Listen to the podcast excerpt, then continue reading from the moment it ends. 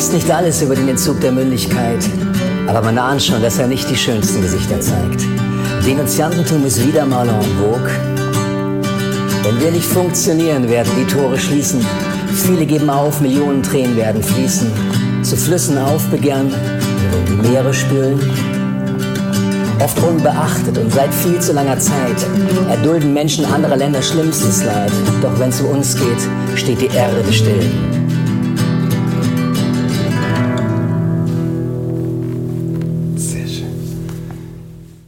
Heißt das Lied? Es gibt ein Leben vor dem Tod. Tatsächlich. Und das ist von dir, das Lied. Das ist an mir.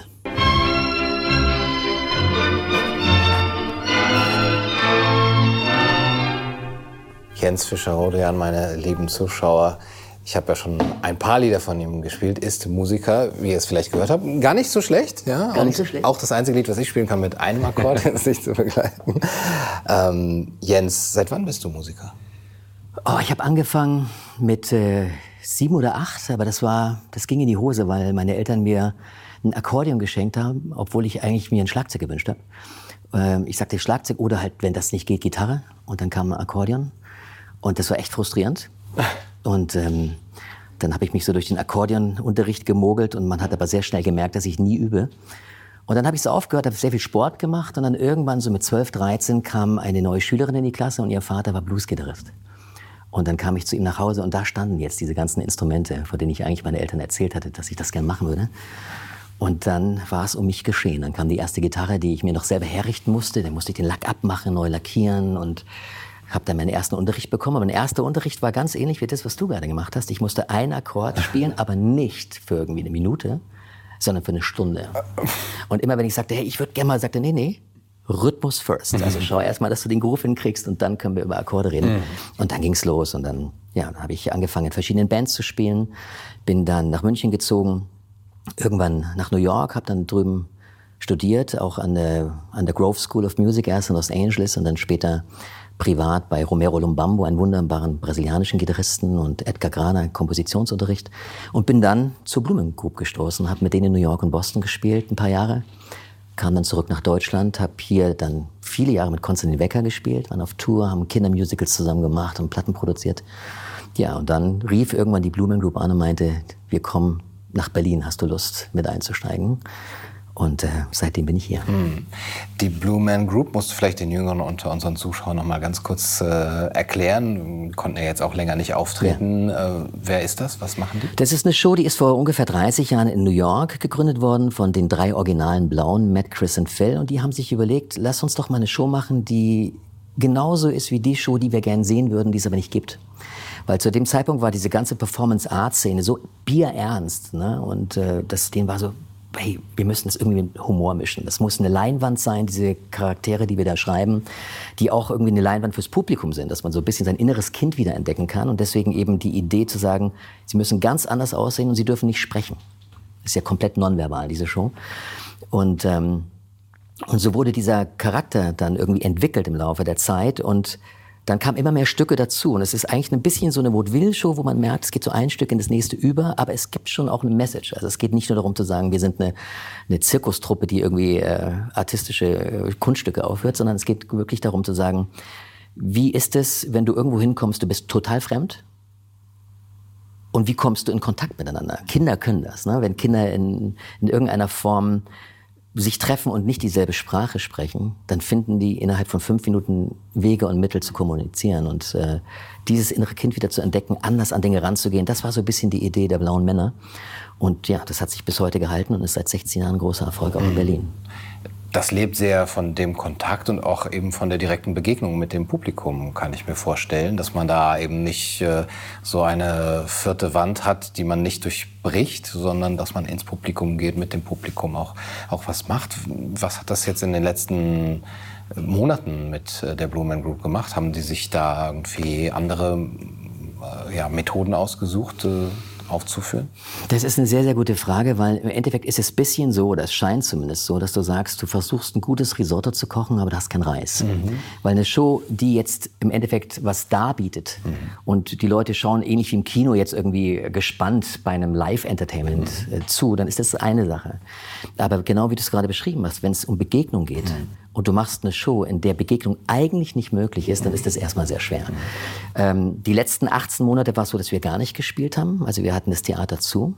Jetzt geht's ab September weiter und natürlich mussten wir die Show umschreiben. Mhm. Es gibt ja Momente, wo dann Leute aus dem Publikum auf die Bühne gebracht werden und dann diese Begegnung sehr, sehr privat stattfindet. Ja, da ist dann wirklich dieser Moment, wie ist es denn, wenn man mit einer Person jetzt allein ist, mit der man nicht spricht, aber man will zum, zum Beispiel gemeinsam essen oder sowas. Ja, wie kommt man da in Kontakt?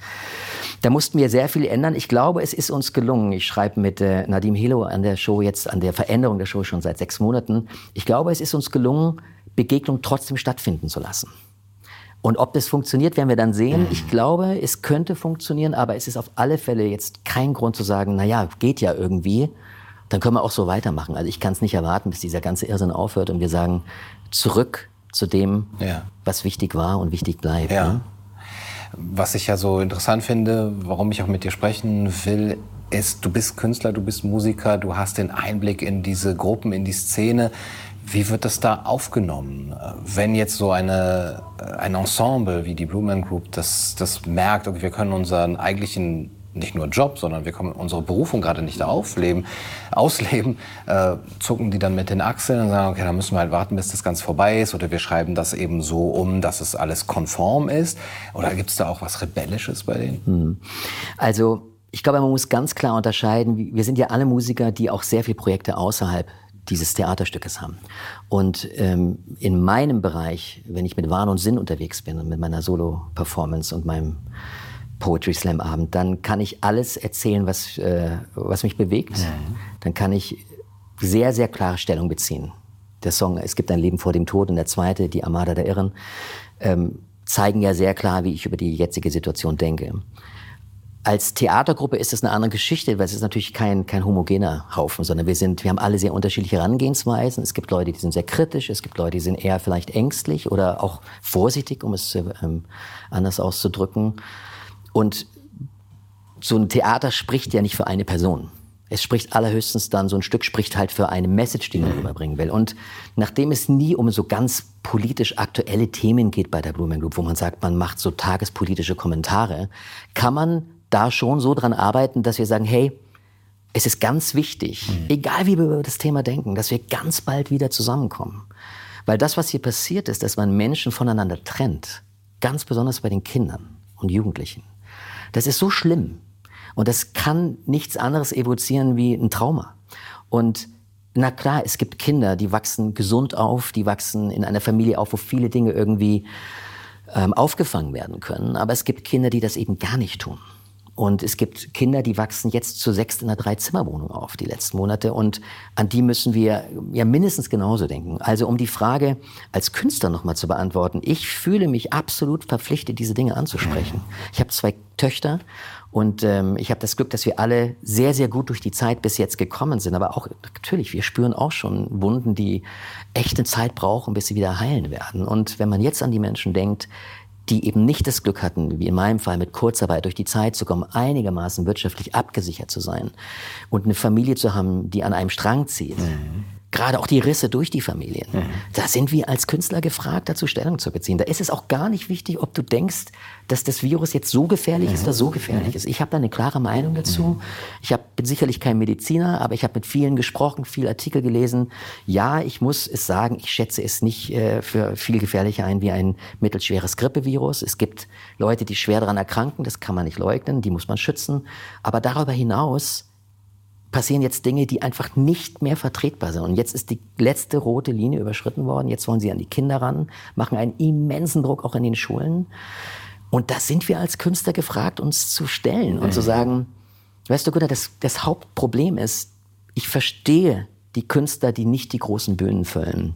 Die sagen, am Anfang zumindest noch, ich habe wirklich Angst, mein Publikum zu verlieren. Ich glaube, jetzt sind wir an einem Punkt. Wenn du dich jetzt nicht stellst, wirst du dein Publikum sowieso verlieren. Das eine oder das andere. Du wirst nicht alle 150 behalten, mhm. die du vorher im Publikum mhm. hattest. Vielleicht werden es ja auch mehr, weil du dich artikulierst, weil du klar Stellung beziehst. Ja. Ich glaube, wenn die ganzen Sachen wieder etwas lockerer werden, wenn das jemals passieren sollte, ich glaube ich nicht, dass Nena weniger Leute im Publikum mhm. haben wird. Da werden sehr viele sehr dankbar sein, dass sie zu einem Zeitpunkt, wo sie mit den schlimmsten Sachen beschimpft wird, Stellung bezogen hat. Und ich glaube, dass Leute, die nicht nur anders denken, sondern auch noch die, die kritisch maßnahmenkritisch, ich sage bewusst maßnahmenkritisch sind, so diffamieren. Kollegen von mir. Ich habe so viele Leute auch im Freundeskreis von, aber auch unter den Musikern, wo ich weiß, die wollen jetzt nicht mehr unbedingt viel mit mir zu tun haben. Das ist okay, man lernt neue Leute kennen. Manche Abschiede sind schwerer, manche dann auch doch nicht ganz so schwer, weil man weiß, es war schon vorher Magen. Corona ist ja wie so ein, so ein Brennglas. Es zeigt ja ganz viele Dinge, die auch vorher schon nicht gestimmt haben. Das hast du vielleicht auch irgendwie erfahren. Und ähm, und andere Allianzen sind jetzt stärker geworden, Menschen, die man vielleicht zurückgewonnen hat, mit denen man länger keinen Kontakt hatte, wo man dachte, ach Mensch, wie schön, dass wir uns jetzt wieder nah sind. Und vielleicht müssen wir begreifen, dass wir alle irgendwie Lebensabschnittsgefährten sind, ja. Und manche bleiben halt zwei Jahre und andere 20. Mhm. Ich habe mit dem österreichischen Schauspieler und Kabarettisten Roland Düringer ein mhm. Interview geführt und er sagte, und seine Entscheidung ist schon einige Jahre zurück, ähm, ich war sehr erfolgreich, sehr bekannt in Österreich und irgendwann habe ich mein ganzes, ähm, da bin ich auch körperlich krank geworden und habe mir gesagt, okay, du musst was umstellen mhm. und du sagst jetzt einfach immer nur, was du denkst. Mhm. Und äh, ich habe ganz viele Leute verloren. Ich hab, mein Publikum ist ganz klein geworden, mhm. viele Verträge verloren. Aber es macht viel mehr Spaß, mhm. weil die, die da sind, das sind eben die, die, es ist eine andere Atmosphäre. Ja. Man kann anders mit denen, mit denen umgehen. Vielleicht ist da auch der Gewinn drin, dass man da dass selber auch klarer wird darin, mhm. was man sagt und wie man es sagt. Das ist ganz bestimmt richtig. Also ich habe selber ähnliche Erfahrungen gemacht, als ich das erste Mal äh, Leben vor dem Tod live gespielt habe, in der kurzen Zeit letztes Jahr, mhm. als man dann mal raus durfte mhm. aus seinem Käfig mhm. und dann nicht nur auf der Straße spielte, was wir ja auch viel machen und Flashmobs organisiert, sondern wirklich auf die Bühne zurück durfte. Dann ist es natürlich so, wann bringst du so einen Song? Bringst du den gleich am Anfang, weißt du, dass gewisse Leute schon abschalten. Ja. Ne? Und dann habe ich den als letzte Nummer gespielt. Und dann ist was ganz Merkwürdiges passiert. Dann spiele ich die Nummer und habe auch kurz die angesagt, habe gesagt, ich verstehe, dass man sehr unterschiedlicher Meinung sein kann. Da wusste man auch noch nicht so viel. Das war Mai, Juni letzten Jahres. Also da waren nicht die Fakten auf dem Tisch, die jetzt auf dem Tisch mhm. liegen. Ne? Also und da muss ich ganz ehrlich sagen, ähm, um da ganz kurz auszuschweifen, da bin ich voll mit Jens Lehrich, der sagt, Information ist eine Hohlschuld. Mhm. Die Informationen sind da. Mhm. Also du kannst nicht warten, bis mhm. die ARD in dein Wohnzimmer trägt, weil sie werden sie nicht in dein Wohnzimmer mhm. tragen. Und äh, damals war es noch ein bisschen anders. Leute waren verunsichert, aber haben sich dann rausgetraut. Dann will man auch nicht beim ersten Konzert, bei der ersten die Nummer schon die Leute irgendwie so dermaßen vom Kopf stoßen. Und dann passierte Folgendes. Ich war halt wirklich richtig nervös vor dem Song. Ich bin eigentlich nicht mehr so nervös, wenn ich mein Programm spiele, weil ich kann so schnell variieren von einer Sache zur anderen. Wenn ich merke, ach, die brauchen jetzt ein bisschen mehr Power, dann spiele ich einen anderen Song und es macht so Spaß, diese, diese Interaktion mit dem Publikum. Aber da war ich wirklich nervös, weil ich ja nicht wusste, wie die Leute reagieren werden. Und wenn das die letzte Nummer deines Konzertes ist, dann weißt du auch, könnte sein, dass es keine Zugabe gibt. könnte auch sein, dass du in dem Laden nie wieder spielst. Weißt du ja nicht vorher. Und dann passierte Folgendes. Dann spiele ich den Song und ich hatte den ganzen Abend wirklich guten Draht zu meinem Publikum. Es waren nicht viele da, 30, 40. Und dann spielte ich den Song und ging von der Bühne. Es war so absolut mittelstarker Applaus, also im Vergleich zu den Songs vorher. Mhm. Und dann haben aber, während ich von der Bühne ging, so Leute mir so ganz, so, ne, so höfliche Applaus, aber dann so zugenickt, so, ich bin mit dir, aber ich kann gerade nicht lauter. Und dann dachte ich, ach, das war wahrscheinlich jetzt nur so, ich rede mir das gerade schön. Vielleicht war der Song einfach auch nicht gut gespielt oder vielleicht kam er nicht gut an, you never know. Und dann ging ich raus und dann brauche ich immer so ein paar Minuten, um runterzukommen. Und dann, ähm, da das das äh, letzte Konzert auf der Tour war, konnte ich mir dann ein, endlich ein Glas Rotwein äh, gönnen. Und dann kamen wirklich einige raus und haben das bestätigt, haben gesagt, du, das war eigentlich mein, mein Lieblingssong an dem Abend, weil mir das so fehlt, dass Künstler wirklich Stellung beziehen zu dem Thema. Aber wenn ich das jetzt gezeigt hätte, mhm. dann hätte ich hier in diesem kleinen Ort, in dem wir sind, einfach Probleme gehabt. Und da dachte ich nur so, oh Gott, auf wohin steuern wir denn gerade zu? Als Künstler, als Gesellschaft sowieso, als Väter, als Mütter, aber auch als Künstler. Und deswegen hatte ich damals noch Verständnis für Leute, die sagen, du, ich bin nicht auf Kurzarbeit, so wie du. Ich brauche mein Publikum. So, aber jetzt ist, finde ich, also entschuldige, mit dieser Kinderimpfgeschichte auch jetzt in Mecklenburg-Vorpommern, mm, mm. da ist die letzte rote Linie überschritten. Also deswegen bin ich sehr froh, dass Sabine Langer diese Petition ins Leben gerufen hat. Mm. Ähm, Hände weg von unseren Kindern, die ich bitte jeden, schaut euch das an, schaut, ob ihr damit was anfangen könnt. Wir wollen natürlich auch die geimpften Eltern erreichen, die sagen, äh, für mein Kind will ich das auf keinen Fall. Es gibt ja auch, das darf man ja nie vergessen, es gibt ja so selektive Wahrnehmungen und es gibt selektiv natürlich auch immer sehr, sehr unterschiedliche Ängste. Und wenn jetzt jemand sagt, also ich habe gehört, das ist noch nicht so ganz erforscht und wissen vielleicht sogar, dass es eine Notfallzulassung nur ist, was die meisten ja vergessen haben. Aber nehmen wir mal an, selbst das wissen sie. Und dann haben sie irgendwie gehört, na ja, aber man könnte unfruchtbar werden. Das ist zumindest die Gefahr. Und man sagt, na, ich habe ja schon zwei Kinder.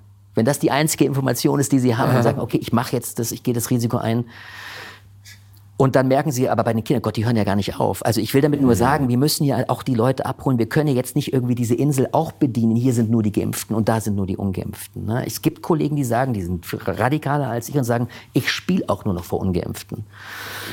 Du sagst jetzt, wir müssen die Leute abholen. Eben hast du gesagt, Information ist eine Hohlschuld. Mhm. Äh, müssen wir überhaupt noch jemanden abholen, wer bis jetzt noch nicht sich hat abholen lassen? Ja, ich weiß, es ist ein bisschen Widerspruch. Ich, ich bin da ja selber verzweifelt, weil ich nicht weiß, ähm, wie die, die Lösung ist, die, die hoffentlich viele Leute aufklärt und ins Boot holt. Ich glaube, es ist irgendwo beides. Es ist eine Hohlschuld, aber es kann nicht sein, dass wenn jemand sehr spät jetzt ins Boot kommt, dass wir jetzt sagen, du, ich habe jetzt doch schon seit einem Jahr gesagt. Weißt du, also ich glaube, mit abholen meine ich zu sagen, ich finde es saumutig, dass du das jetzt wie, tust. Wie der verlorene Sohn sozusagen. Ne? Der ja. Vater sagt dann, schön, dass du da bist.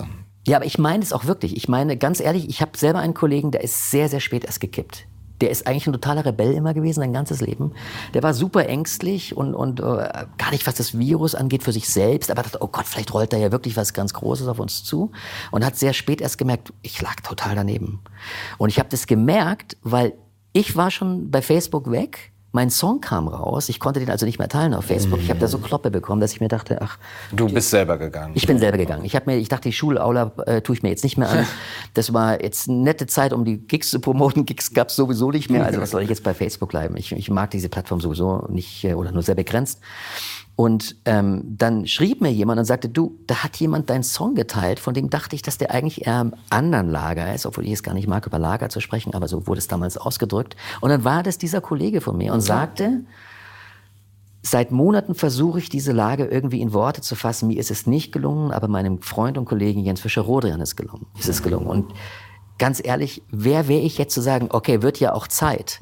Ich fand es wahnsinnig ehrlich und wahnsinnig mutig. Und leider glaube ich, müssen wir auch jetzt, obwohl, ja, es gibt eine Hohlschuld, aber ich glaube, wir müssen trotzdem die Leute auffangen, weil was bringt uns das, wenn wir zum Schluss Recht bekommen, im Sinne von, dass sich die Wissenschaftler durchsetzen, mhm. auch jetzt mal in den Medien durchsetzen und man klar erfährt, okay, es gibt eine sehr, sehr große, klare andere Meinung zu dem Thema von sehr, sehr renommierten Leuten, dass endlich im Mainstream ankommt, dann ist es trotzdem unsere Aufgabe mhm. zu versöhnen. Und ich meine, ich mache Musik mein Leben lang, um zu versöhnen und irgendwie Menschen zusammenzubringen. Ich werde jetzt nicht damit aufhören und sagen, in mein Konzert kommen nur Geimpfte, äh, mhm. äh, Ungeimpfte. Oh Gott. so oder so. Ne? Es, ähm, also ich muss gestehen, mhm. dass bei mir dieser Impuls da ist, mhm. zu sagen, okay, ihr, ihr wollt uns ausgrenzen, fein, wir, ich möchte auch damit nichts zu tun haben. Und äh, ich meine, ich möchte niemanden von, von mir aus ausgrenzen, aber ich bin vollkommen d'accord damit, wenn ich eine, eine Lesung mache nur für Ungeimpfte oder so. Ja? So wie es bei Hermann Hesse im Steppenwolf heißt, nur für Verrückte, äh, heißt es dann über meine Lesung nur für Ungeimpfte. So. Aber ich sehe natürlich, dass man sich da in so eine Situation treiben lässt, auch in diese Spaltungsmethodik, die man selber eben eigentlich immer abgelehnt hat. Mhm. Und wo man jetzt vielleicht aus einem Ressentiment heraus, jetzt zeige ich es euch und so. Und äh, vielleicht ist es nicht gut. Ich glaube, ähm, die Leute, die geimpft sind und die Ungeimpften dissen, kommen sowieso nicht auf deine Lesung. Mhm.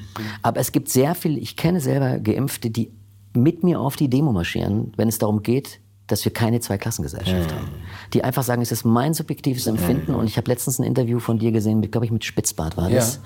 Der sagte, dass er in manchen Fällen selbst sogar impft, mhm. weil er weiß, dass die Angst so dein Immunsystem runterdrückt, dass wenn jemand eine panische Angst vor diesem Virus hat, mhm. egal wie furchtbar diese Impfung mhm. ist, er wahrscheinlich kurzfristig zumindest eine Erleichterung erfährt. Und wenn ich Leute habe, die sagen, ich werde alles dafür tun, dass den Ungeimpften nichts passiert und dass wir nicht in eine Zweiklassengesellschaft abrutschen, sich selber aber hat impfen lassen, aber als Geimpfter für die Rechte der Ungeimpften kämpft, warum sollte ich ihn ausschließen? Ja. Gibt es für mich keinen Grund. Und die anderen kommen sowieso nicht. weißt du? Es bleibt eine Frage der Haltung, ne? nicht ja. eben der, der, des körperlichen Status. Wobei man bei Michael Spitzbart dazu sagen muss, dass er nur mit der Stöckerimpfung impft, also ja. die ja eine herkömmliche Impfung Ganz ist. Wichtig. Und da sagt er, ähm, das kann ich vertreten auch. Ja. Du hast ähm, mit Konstantin Wecker zusammengearbeitet, du bist mit ihm auf Tour gewesen und du hast eben auch schon erwähnt, dass du ja als, als Künstler, als Musiker auch so eine Art, ähm, ja, vielleicht eine, eine Sichtweise auf, auf die, ich will es nicht Berufung oder Mission nennen, mhm. aber das haben doch einige. Gerade würde ich das mal Konstantin Wecker unterstellen oder Reinhard May ähm, oder Wolfgang Niedecken. Die haben alle eine Art ähm, Missionierungswillen oder ähm, möchten auch ihre Reichweite für etwas Positives nutzen. Wie erklärst du dir deren Reaktionen? Das ist jetzt sehr pauschal gesagt, ne? aber du hast selber gesagt, die Künstler an sich sind erstmal sehr schweigsam und still gewesen im letzten Jahr. Ist es, kann man es nur erklären mit diesem, ah, ich möchte mein Publikum nicht verprellen? Nein, es gibt bestimmt nicht nur einen Grund. Also die Leute, die du jetzt gerade angesprochen hast, sind ja auch in einem Alter, wo man sagen würde, sie sind auf alle Fälle in einer Risikogruppe. Es kann auch wirklich eine ganz persönliche Angst sein. Ganz ehrlich, ich habe über das Thema noch nie in dieser Ausführlichkeit gesprochen, wie ich es jetzt vielleicht bei dir tun werde oder da, darüber reden werde, weil ich bin natürlich total betroffen davon, dass sich Konstantin nicht äußert, wie ich mir das wünschen würde mhm. in meiner Welt, mhm. weil ich ihn sehr wohl als jemanden wahrnehme, der nicht nur missionieren möchte, sondern der, genau wie du es gerade eigentlich sehr, sehr treffend gesagt hast, jemand, der seine Reichweite nutzt, um aufzuklären. Und das Ganze auf eine sehr poetische und lyrische Art und Weise macht. Ich halte ihn nach wie vor für einen der besten lebenden Lyriker, die wir in Deutschland haben. Einige seiner Gedichte sind, sind Gedichte, die ich nach 30 Konzerten, ich sehe jetzt immer noch auf der Bühne und muss mir die Tränen äh, irgendwie, muss, die, muss an mich halten, dass ich da nicht irgendwie ausbreche. Gerade auch die, die Gedichte, die er über seine Kinder geschrieben hatten. Das ist wirklich ein großer Poet, das möchte ich wirklich ganz klar sagen. Und ich würde mir nichts mehr wünschen, als so jemanden im Boot zu haben. Mhm. Weil ganz ehrlich, meine Reichweite ist so verschwindend gering im Vergleich zu seiner. Ne? Der macht ja auch die Lyrik und das, was er tut und seine Aufklärungsarbeit seit 30, 40 Jahren. Ich mache ja den lyrischen Teil meiner Arbeit ähm, erst seit fünf, sechs Jahren und so. Und abgesehen davon war er zu einem Zeitpunkt sehr, sehr aktiv, wo das auch unglaublich wichtig war. Hat sehr, sehr viel auch zur Versöhnung übrigens beigetragen. Es gibt auch Diskussionen aus der ganz frühen Zeit. Da war er in der Podiumsdiskussion und gegenüber von ihm saßen Neonazi. Also wirklich das Feindbild, mhm. ne, wenn man das war. Und irgendwann hat er den so menschlich abgeholt. Mhm. Das hat mich so beeindruckt, weil da jemand sitzt, der sagt, unterm Strich sind wir Menschen. Ja, können wir mal von vorne anfangen. Du hast doch selber eine Freundin, die halb Italienerin ist. Wo fängt denn das bei dir an mit dem Rassismus? Ja, also hat ihn wirklich gut abgeholt, ohne ihn irgendwie bloßzustellen. Das kann der. Und deswegen, ich, ich habe keine finale Antwort auf die Frage. Ich kann nur sagen, es ist die Mischung aus, ja, das Publikum, wirklich eine persönliche Angst. Und ich glaube, bei manchen Leuten kommt dazu, dass diese Rechtskeule so funktioniert hat. Das ist ja so perfide, was da passiert ist. Du brauchst ja nur, auch als Künstler, du sagst nur so einen Satz wie, ähm, Menschen anderer Länder äh, erleiden schlimmstes Leid, das seit vielen Jahren, aber wenn es um uns geht, ist die Erde schon, ist schon, ah, okay, was meint denn der? Der ist da also, und dann kommt so ein Satz wie, wir wussten es alle schon oder wir hatten es alle schon. Mhm ähm, kollektive Amnesie und dann ist sofort, ah, Leugner. Mhm. Nein, ich rede davon, dass es eine Blaupause gab für das, was, ist, was jetzt gerade passiert, ne? vor zehn Jahren mit der Schweinegrippe. Man hätte daraus lernen können und sich vorbereiten können. Und das Irrsinnige ist ja, dass diese Künstler, wenn du, ihn, wenn du sie damit konfrontierst und sagst, aber schau doch mal, lass uns mal weggehen von Corona. Schau dir doch mal an. Das sind die Menschen, gegen die du gesungen hast. Ja. 30, 40 Jahre lang. Ihr habt das sogar teilweise vorausgesagt. Also ja. gerade jemand wie Konstantin hat immer gesagt, Leute, Regierungen werden irgendwann keine Rolle mehr spielen. Wir werden von diesem, von diesem digitalen Finanzmarkt so dermaßen überrollt werden. Das sind ein paar wenige, das sind diese neue Aristokratie, die Elite, und die wird Entscheidungen fällen und die sind nicht mal gewählt. Also was jetzt passiert, ist von den Leuten sehr mutig, künstlerisch vorausgesagt. Jetzt passiert's ja. und man hört nichts. Ich bin, ich, ich bin fassungslos und auf der anderen Seite aber auch wirklich traurig, weil ey, was wäre das wie wäre das jetzt, ihn an, mit ihm diesen gemeinsamen Kampf zu führen und, und so sagen, wir müssen weiter aufklären, wir müssen, nein, nein, wir sind nicht alle rechts. Mhm. Im Gegenteil, ich kenne auch unter den Kollegen, unter den Künstlern, die kritischen, keinen einzigen Corona-Leugner. Im Gegenteil, das sind Leute, die kennen sich medizinisch so viel besser aus, was das Virus angeht, im Vergleich zu vielen Leuten, die den Maßnahmen folgen.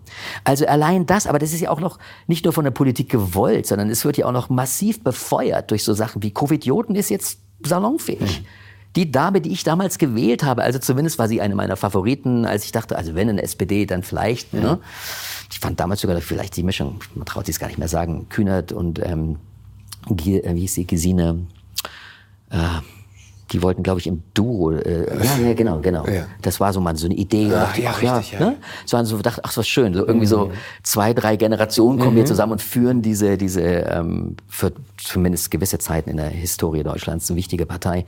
Ähm, dann vielleicht gemeinsam, was so eine sympathische. Ne? Also es gab und da dachte ich, ach nee, aber die wollen dann doch nicht. Dann und diese Frau nennt mich jetzt Covidiot, meine Kollegen Covidiot, nur weil wir sagen, wir stimmen hier wirklich nicht mit eurer Handlungsweise überein. Und das hört ja nicht auf, es wird ja immer schlimmer. Und von der Seite her denke ich mir, es ist jetzt wirklich Zeit zu sagen, es ist, es ist wirklich Schluss jetzt. Mhm. Und gerade für diese Kollegen, die, die ähm, eine unglaubliche Reichweite haben und ähm, also jemand wie, wie Niedecken, der dann auch für die Impfung auch noch wirbt, so, also so unreflektiert mhm. wirbt, ich komme da nicht mehr mit. Ich, mhm. ich, bin da raus. Es scheint fast so, dass mit äh, mehr Reichweite auch so eine Art Ohnmacht oder selbstverschuldete Lethargie einhergeht, dass man dann irgendwie rebellisch gestartet sein kann und äh, auch wirklich immer einen guten Willen gehabt hat, aber irgendwann ist man gefangen von diesem eigenen, nicht nur Karrierewillen, sondern das, was ich mir jetzt alles aufgebaut habe, was mir vielleicht dann auch ein bisschen in den Schoß gefallen ist, trotz meines rebellischen äh, Geistes, da, da hänge ich dann doch irgendwie dran. Mhm. Und dann kommt es vielleicht doch auf die an, die das noch nicht haben. Also man hätte die gerne im Boot, ne? Mhm. die mit der großen Reichweite und die, von denen man sagt, die haben es doch vorher gesagt, die müssten doch jetzt das sehen. Aber man kann es sich irgendwie nicht aussuchen, das, das bleibt ja Wunschdenken und dann müssen es Leute wie du machen. Mhm.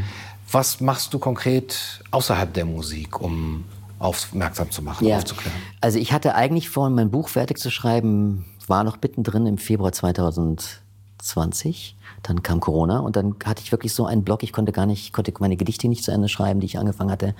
Es war erstmal diese Fassungslosigkeit nach diesem wirklich unglaublichen Bill Gates Interview in den Tagesthemen. Also da kippte es bei mir endgültig. Mhm. Da war ich in so einem, fast in so einem Fieberwahn, musste bis morgens um sieben recherchieren und so dachte, was ist denn hier los? Der. Typ will sieben Milliarden Menschen impfen, der ist nicht mal gewählt. Wer ist denn? Also ich wusste ja, wer er ist, aber ich dachte, was, was für eine Chutzpe, mhm. sich da hinzustellen und so eine Werbekampagne abzufeuern und das Ganze durch nicht eine kritische Frage gestört, eines vollkommen überforderten, wie ich finde, eines äh, Journalisten, der vollkommen überfordert war und dann, ähm, oder vielleicht auch einfach angewiesen war, bitte keine Fragen zu stellen, nee. vielleicht eher das. Ähm, dann fing ich an, Texte zu schreiben für Kommentare, einfach so, wie, wie denken Künstler über die jetzige Zeit und habe angefangen für Hinter den Schlagzeilen, die Seite von Konstantin Wecker, die er damals gegründet hatte, und für Roland Rottenfußer zu schreiben und dann kam so eins zum anderen. Dann wurde der erste Artikel, der Aufruf an die Künstler und auch ein Aufruf an das Publikum bei, bei Rubicon veröffentlicht. Und dann habe ich einfach mein Schreiben von der Poesie und der Lyrik ein bisschen verlagert her in eher so, wie sehe ich als Künstler die jetzige Situation. Habe meinen zweiten oder dritten Abschied von den Grünen verschriftlicht. Mhm. mhm. Das erste Mal natürlich nach dem Jugoslawienkrieg, dann kam eine neue Generation. Ich traue es mich ja kaum sagen, aber ich habe auf meiner letzten Lesung noch zitiert aus dem Habeck-Buch. Sorry. Aber ähm, ich finde es nach wie vor sind da Passagen und die finde ich wirklich gut. Da geht es aber auch nicht um tagesaktuelle Geschichten, da ging es wirklich um Sprache und wie reden wir miteinander. Und ich fand das irgendwie wie auch immer. Also ich bin jetzt, also ich, ich also ich lasse schon ganz schön die Hosen runter, dass ich das jetzt hier irgendwie äh, erzähle. Ne? Aber ähm, ich bin natürlich vollkommen fassungslos und habe mich dann von den Grünen das zweite und jetzt auch wahrscheinlich das letzte Mal verabschieden müssen, ähm, weil das für mich in, innerhalb der politischen Landschaft mit die größte Enttäuschung ist. Ne? Also die Linken auch gerade jetzt, wo es eben von den Kindern geht, aber bei den, da ist zumindest Wagenknecht und Lafontaine auch die ab und zu für Randale sorgen, ja. äh, zumindest für ver verbale Randale, aber ähm, ja, da war dann dieser zweite Abschied und das habe ich so begleitet, einfach so mein mein Rausgehen aus den aus den Strukturen, in denen ich war und und und irgendwie hing und auch festhing ein bisschen und dann so sagen, okay, ich muss bei Null irgendwo anfangen, habe dann sehr viele Schreiben angefangen, habe eine Mahnwache gegründet, die wir ein paar Mal gemacht haben, alternativlos gibt es nicht, ganz klein, haben Zettel verteilt und haben sehr früh schon gefordert, bitte den Rat der Experten zu vergrößern.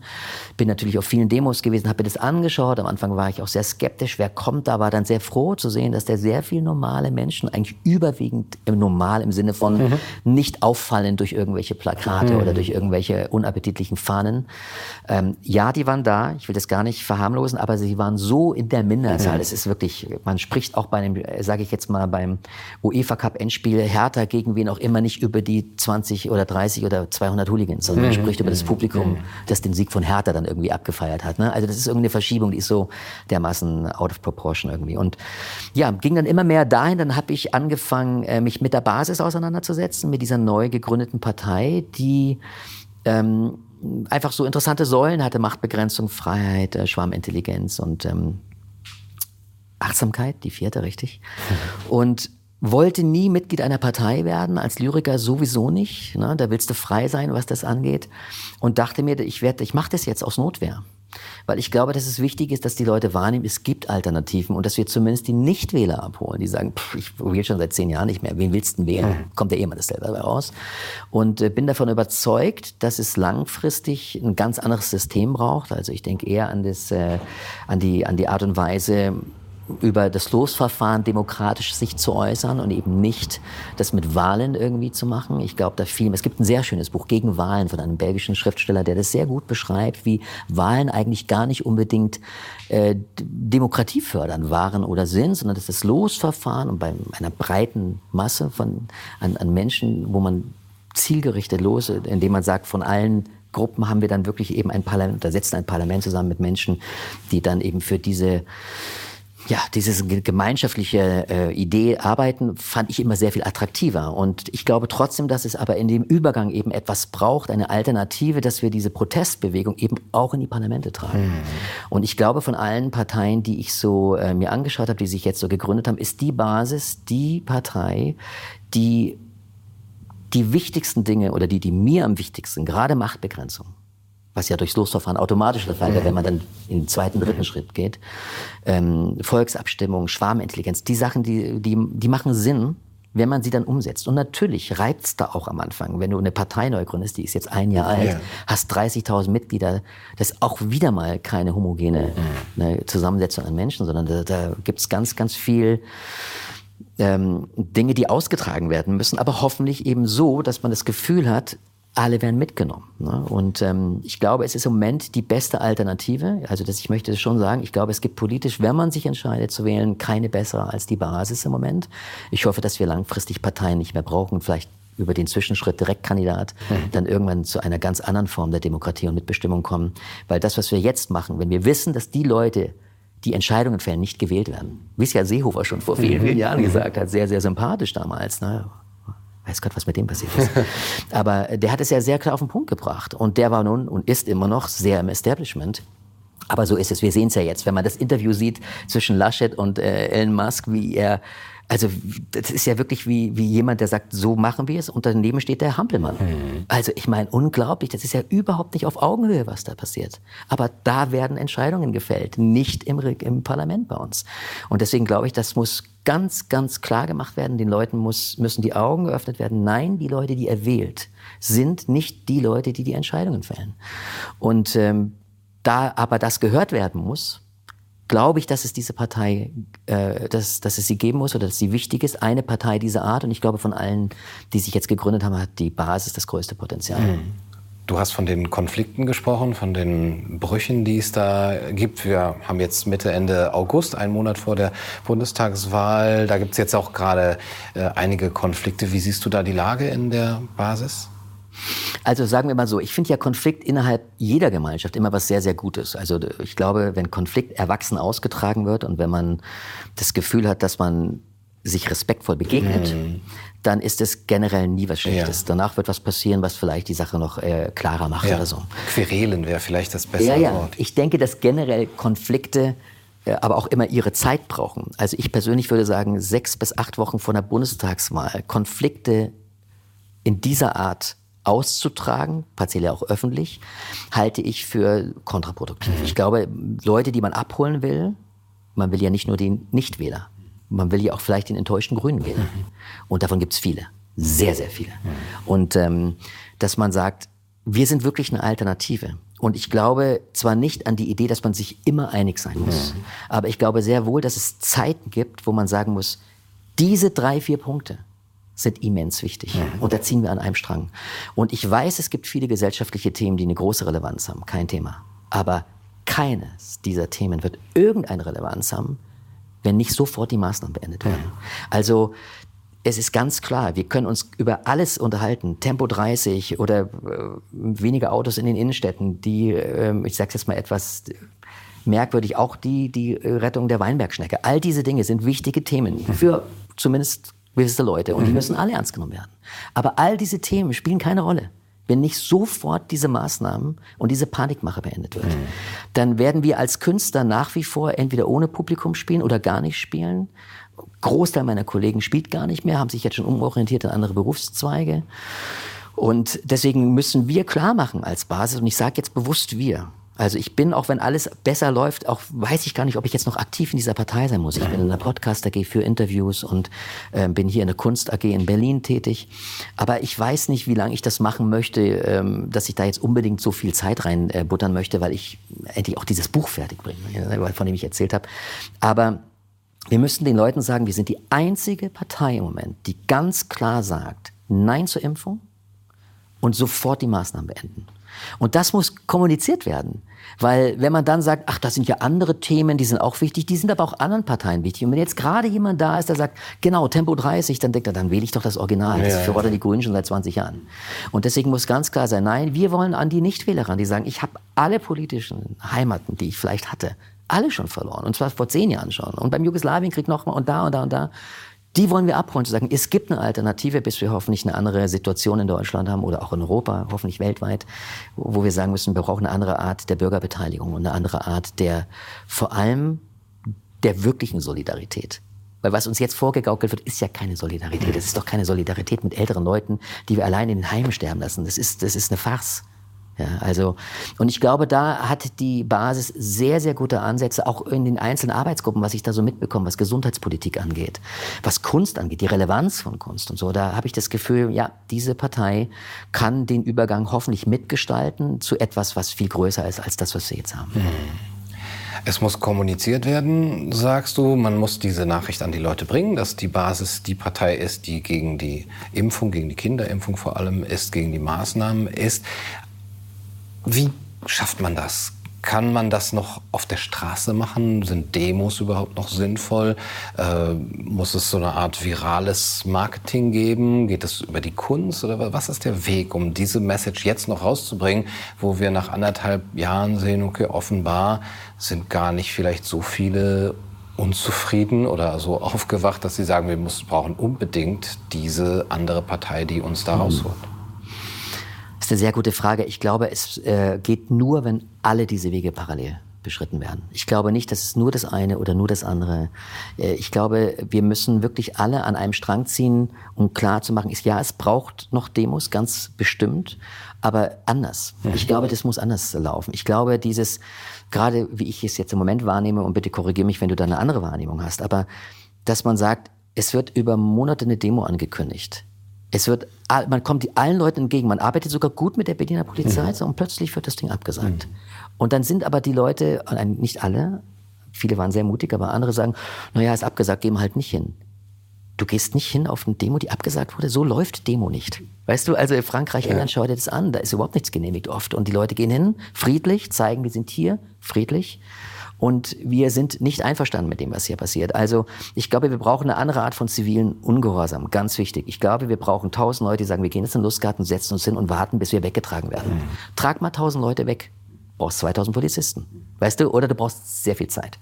Und ähm, die andere Geschichte über die Kunst, ja bitte, bitte mehr davon. Und ich kann nur immer wiederholen, dass ich, dass ich jeder Künstler, egal wann er sagt, Schluss jetzt, oder ich mache da nicht mit, wie du es ja auch schon ins Leben gerufen hast. Ähm, die, die jetzt aufwachen, die, die jetzt kommen, sie sind herzlichst willkommen. Sie werden nicht überschüttet mit Häme oder mit, mein Gott, hast du lange gebraucht. Mhm. Wirklich nicht. Ich finde das mutig, jetzt zu kommen. Ja.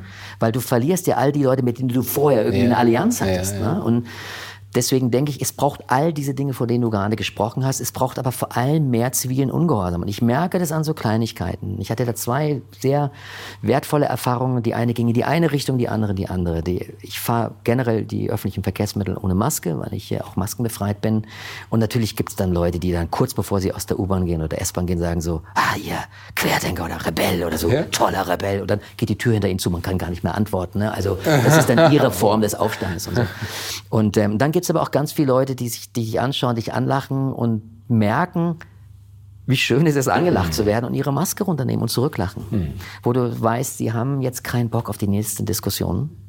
Und ähm, dann aber zeigen, ich bin mit dir. Und ich glaube, es gibt schon sehr, sehr viele Leute, die eben auch nicht den, ich nenne es mal Luxus oder Komfort haben wie ich, die sagen, ich kann mir das im Moment gerade nicht leisten. Ich weiß, dass viele haben ein Problem mit dem Argument, aber ich kann es Argument nicht bringen, weil ich bin in Kurzarbeit. Ich bin gut durch die Zeit gekommen, ja. Und ich habe ähm, möchte nur sagen, wenn Leute sagen, ich gehe jetzt den nächsten Schritt und ich zeige jetzt mein Gesicht auf einer Demo und ich verstecke mich nicht mehr. Ich kenne auch Schauspieler, die gesagt haben, ich gehe auf die Demo, aber ich kann mein Gesicht noch nicht zeigen, sonst bin ich meinen Job los. Mhm.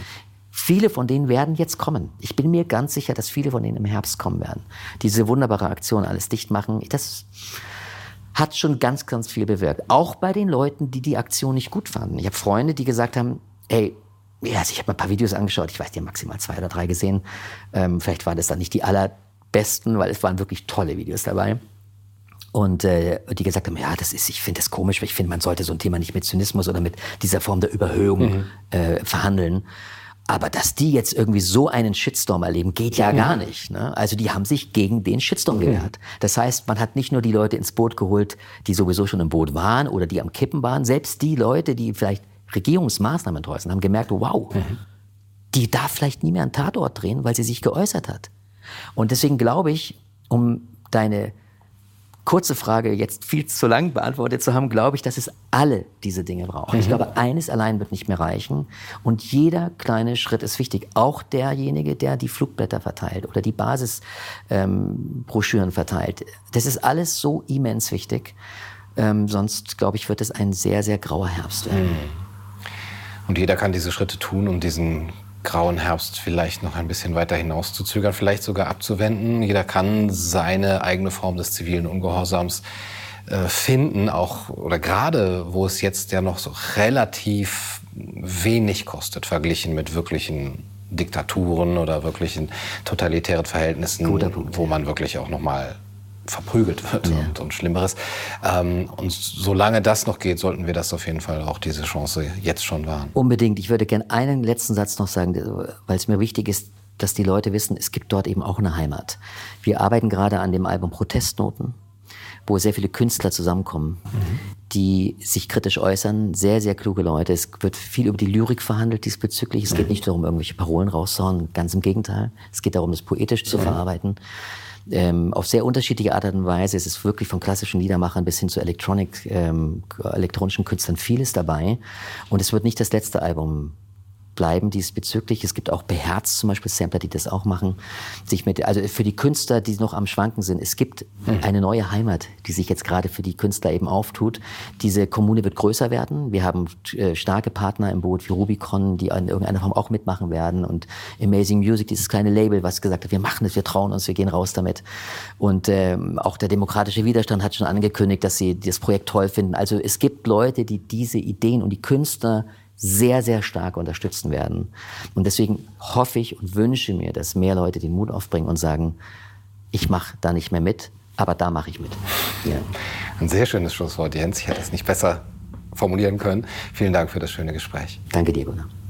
Das war's für heute bei Kaiser TV. Ich hoffe, es hat euch gefallen. Bis zum nächsten Mal. Macht's gut.